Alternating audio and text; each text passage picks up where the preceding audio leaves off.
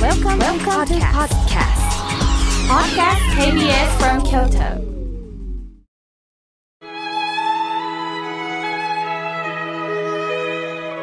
改めまして、僧侶の河村明慶です。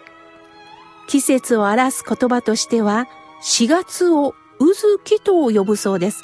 うの花が咲く月、うの花月から由来したんだそうです。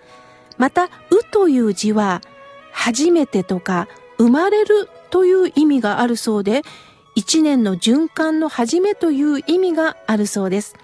だからこの時期は新年度または新学期の時期を迎え、全国では入学式、入社式と新たに何かを始める季節でもありますよね。希望に満ち何かを始めるということで、意気揚々とテンションは上がります。しかし、すべての方が前向きになれるわけではありません。希望通りの部署につけない、楽しいと思ってた学校生活が送れない、期待外れだったと落ち込んでる人もおられるんではないでしょうか。ある逸話です。二人の青年が山へ登りました。やっと頂上にたどり着いた時、喉が渇いてカラカラです。飲み水は空っぽでした。そんな時、一人の男が岩に腰掛けて水を飲んでいました。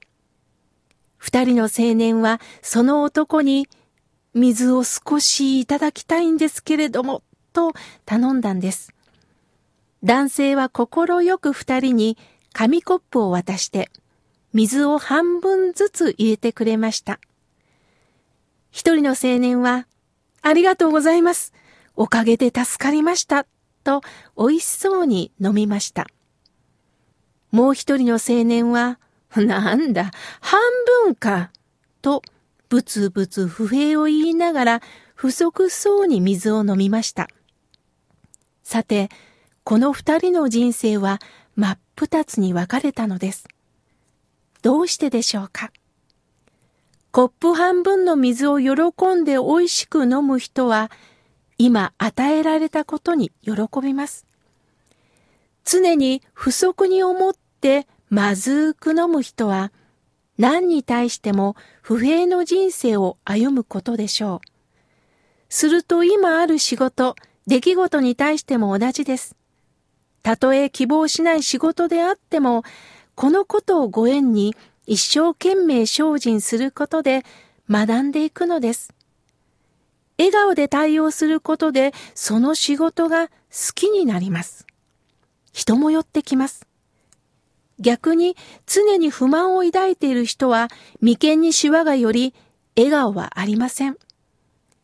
与えられた半分の水に喜ぶことができないのです。すると人も寄ってきません。ある方のお言葉です。持っているのに不満を抱き、持っていないことに不平を抱き、やがて恨む気持ちが頭をもたげてくる。自分さえ良かったらと自分のことだけを考えていると、そして思うようにならないと不平不満を抱くと、挙句の果ては自分の不始末を棚に上げて他人を恨むことしかできません。新年度は頑張るぞと顔を上に向けます。しかし同時に自分の足元も見ませんか？それが仏教で言う却下証拠。足元を照らし自分を顧みるという言葉です。自分の足元をまず見て、そして私は誰に支えられてるのか、しっかり見ていこうということです。咲く桜を喜ぶのと同時に、咲かせた桜の根っこも同時にいたわりましょう。光と影、すべてに目が届けられたとき、私たちは影を見させていただくんです。